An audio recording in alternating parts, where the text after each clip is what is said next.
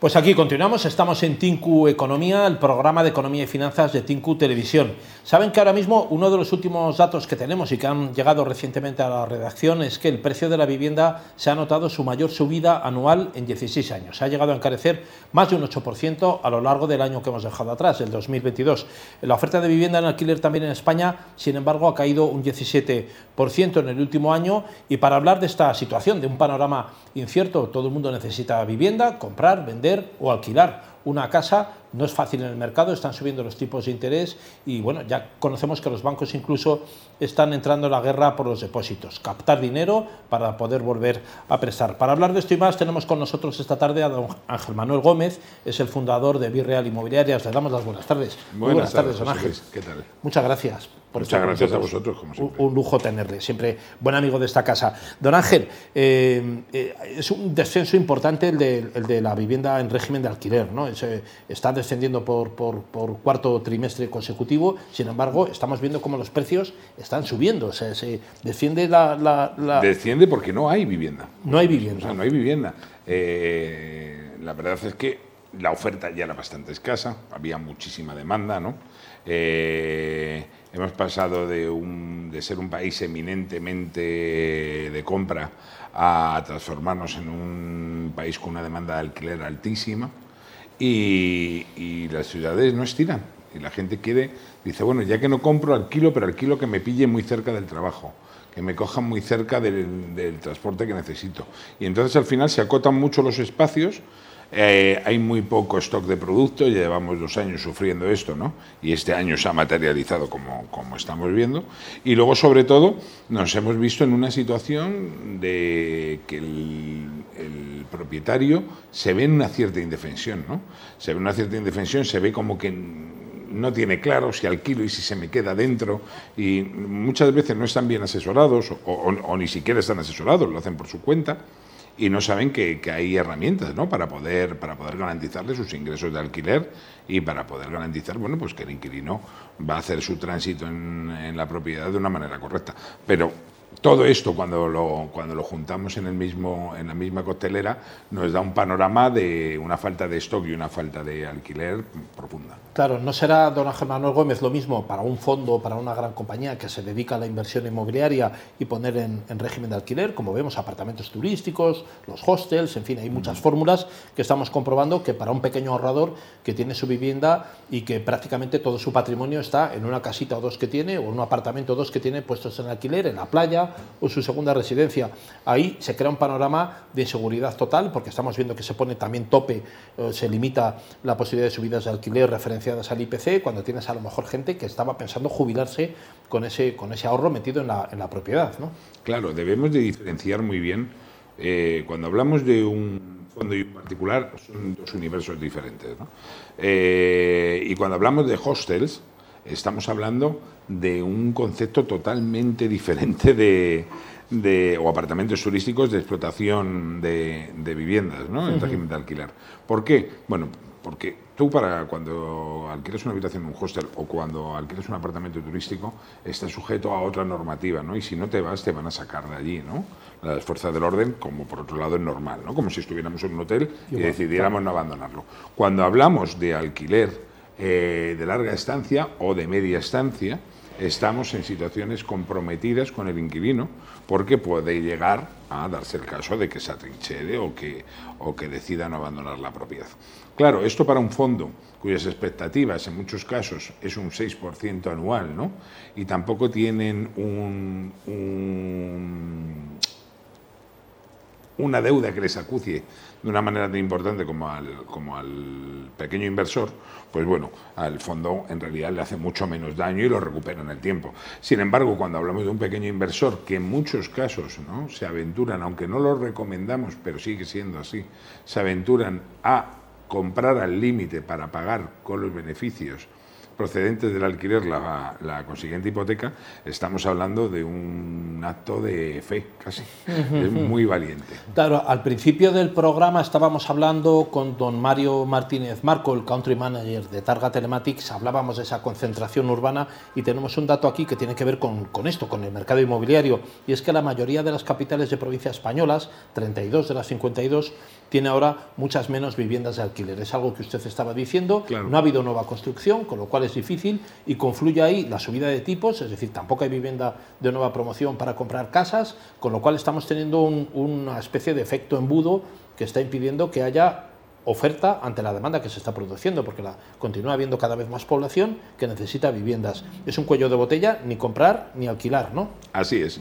Y luego, sobre todo, nos estamos encontrando eh, con un gran número de viviendas usadas, viviendas ya antiguas. Tenemos un parque de vivienda, la verdad que bastante, bastante antiguo ¿no? en España, en el centro de las, de las grandes capitales. ¿Y qué pasa? Que estas viviendas están siendo adquiridas para rehabilitarse y sacarse otra vez al mercado de alquiler, ¿no? ya bajo los nuevos gustos y nueva demanda de los clientes. ¿no? Es correcto pero claro, el rehabilitar no son dos días, esas viviendas se tienen un tiempo paralizadas y fuera de mercado, ¿no?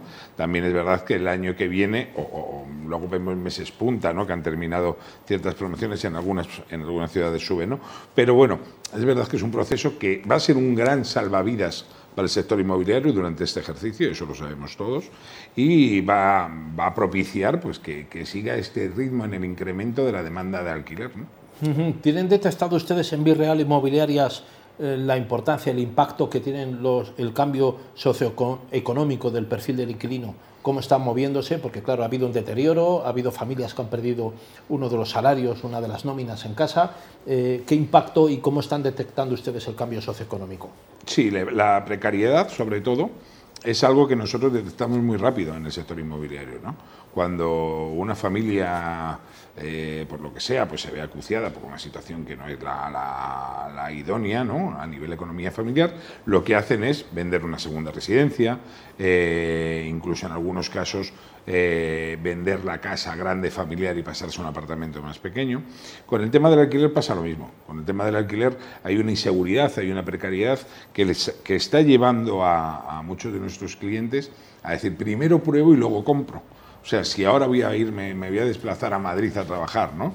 Y bueno, me dicen que tengo un contrato de prueba de seis meses o de un año, pues bueno, primero voy a probar, voy a ver cómo me amoldo, tanto al trabajo como a mi nuevo barrio, mi nueva residencia, y luego a partir de ahí busco para compra. Y esto pasa. Si lo, si lo unimos al escenario que hemos tenido con, con, el tema de los tipos de interés y, y bueno, pues lo que, lo que nos da es un escenario que parece mucho más malo de lo que es, porque ese cliente va a seguir haciendo sus movimientos, va a seguir cambiando su trabajo, va a seguir haciendo todo igual. Es inevitable, es el, el, curso de la vida, ¿no?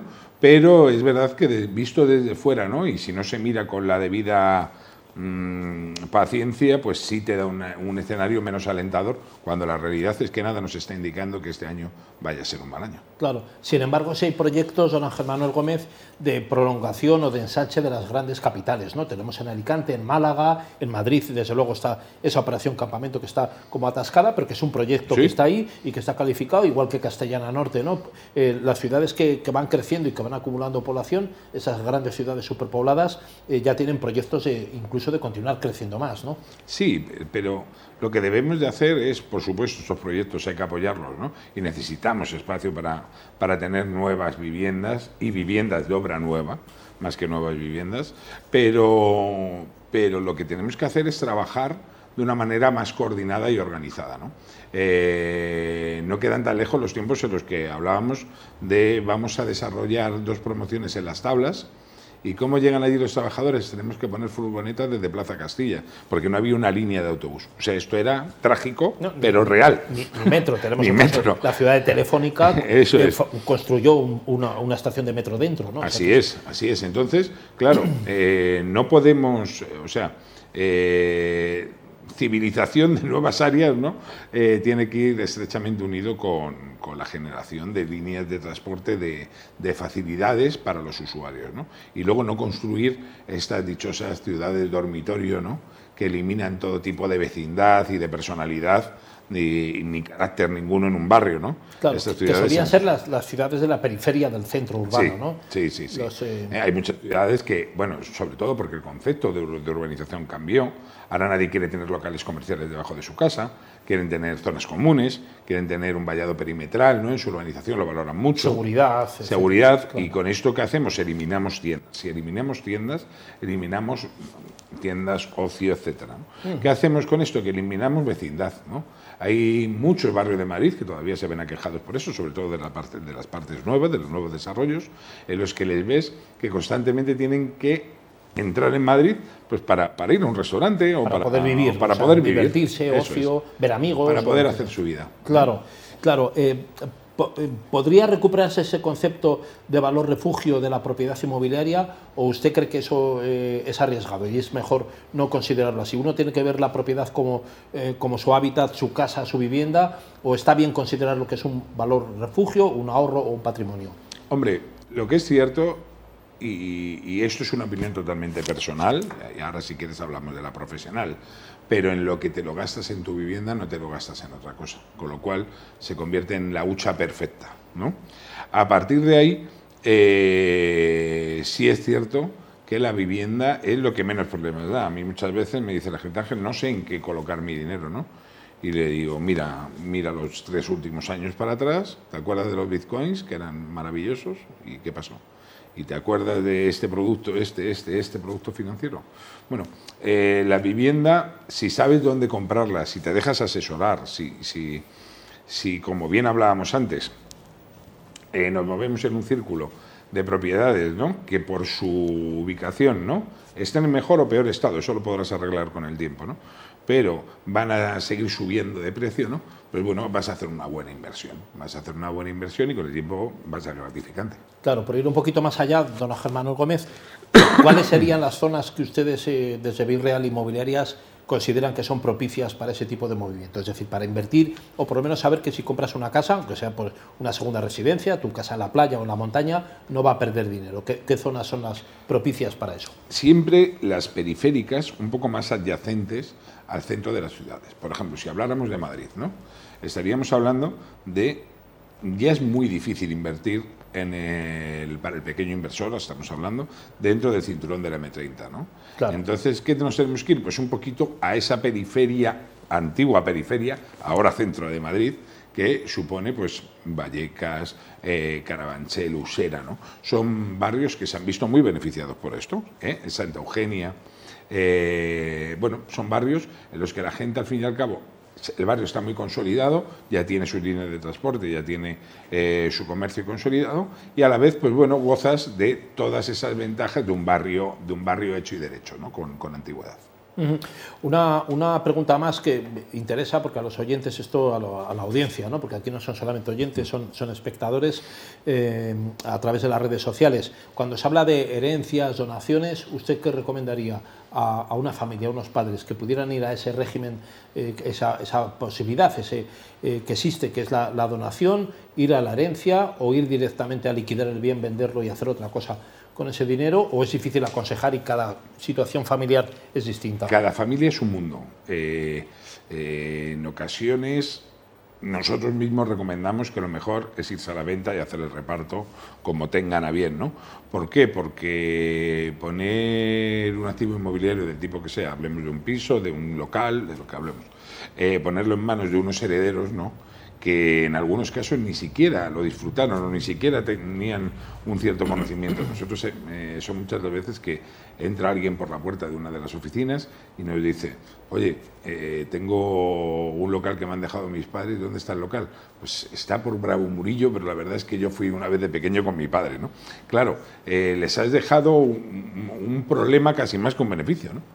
Aunque, aunque en realidad es el un bar, beneficio. el bar o la zapatería, lo que Eh, fuera. sí, ¿no? sí, sí, de eso hay de todo, sí, O- sí, o, la, eso o sí. la churrería, ¿no? O la churrería. bueno, hay ciertos negocios, además, que la gente no los valora. O sea, nosotros hace unos años eh, nos entró una fábrica de patatas fritas junto al rastro de Madrid.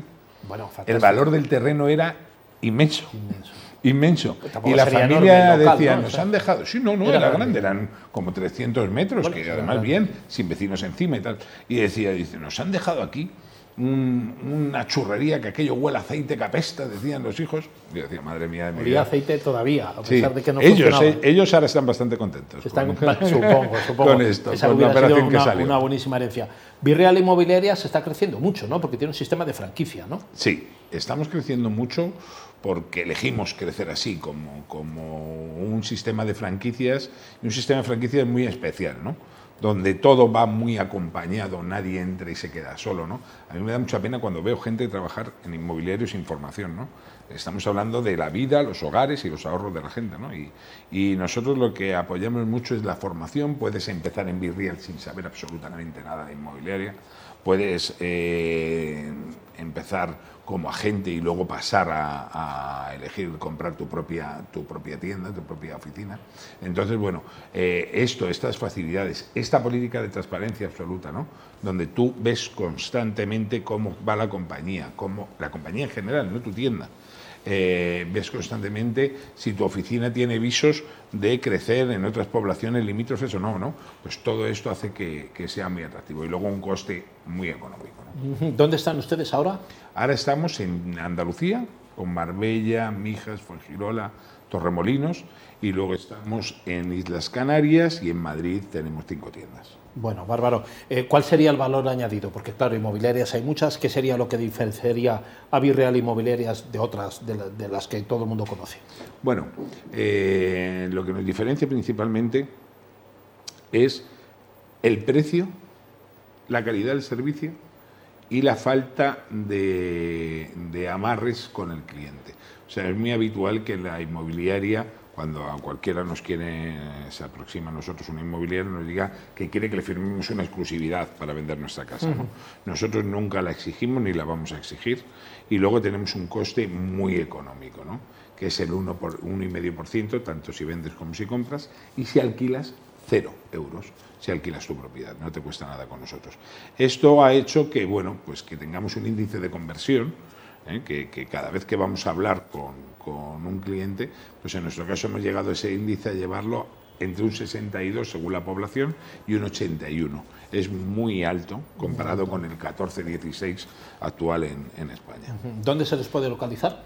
En nuestra página web, el método más sencillo, www.birreal.es Virreal.es. ES, ¿eh? y luego también en todas las redes sociales, por supuesto. Todas las redes sociales. Pues don Manuel Gómez, eh, fundador de Virreal Inmobiliarias, muchísimas gracias por haber Muchísimas estado con gracias a vosotros, Aquí esta tarde volveremos a contar con usted, eh, Cuando queráis. sobre todo para contarnos de estas novedades del mundo inmobiliario que están cambiando de día a día, los tipos, eh, las promociones, A el mercado, la oferta y la demanda. Muchas gracias. Gracias. Enhorabuena, y suerte. Muchas gracias. Eh, a todos ustedes, señoras y señores, les invitamos a que continúen aquí conectados en tinku.es. Les invitamos también a que el próximo lunes, entre 5 de la tarde y 6 de la tarde, vuelvan a este programa Tinku Economía. Que les habla José Luis Barceló, les agradece su presencia y su interés aquí. Y, y lo dicho, eh, síganos en redes sociales.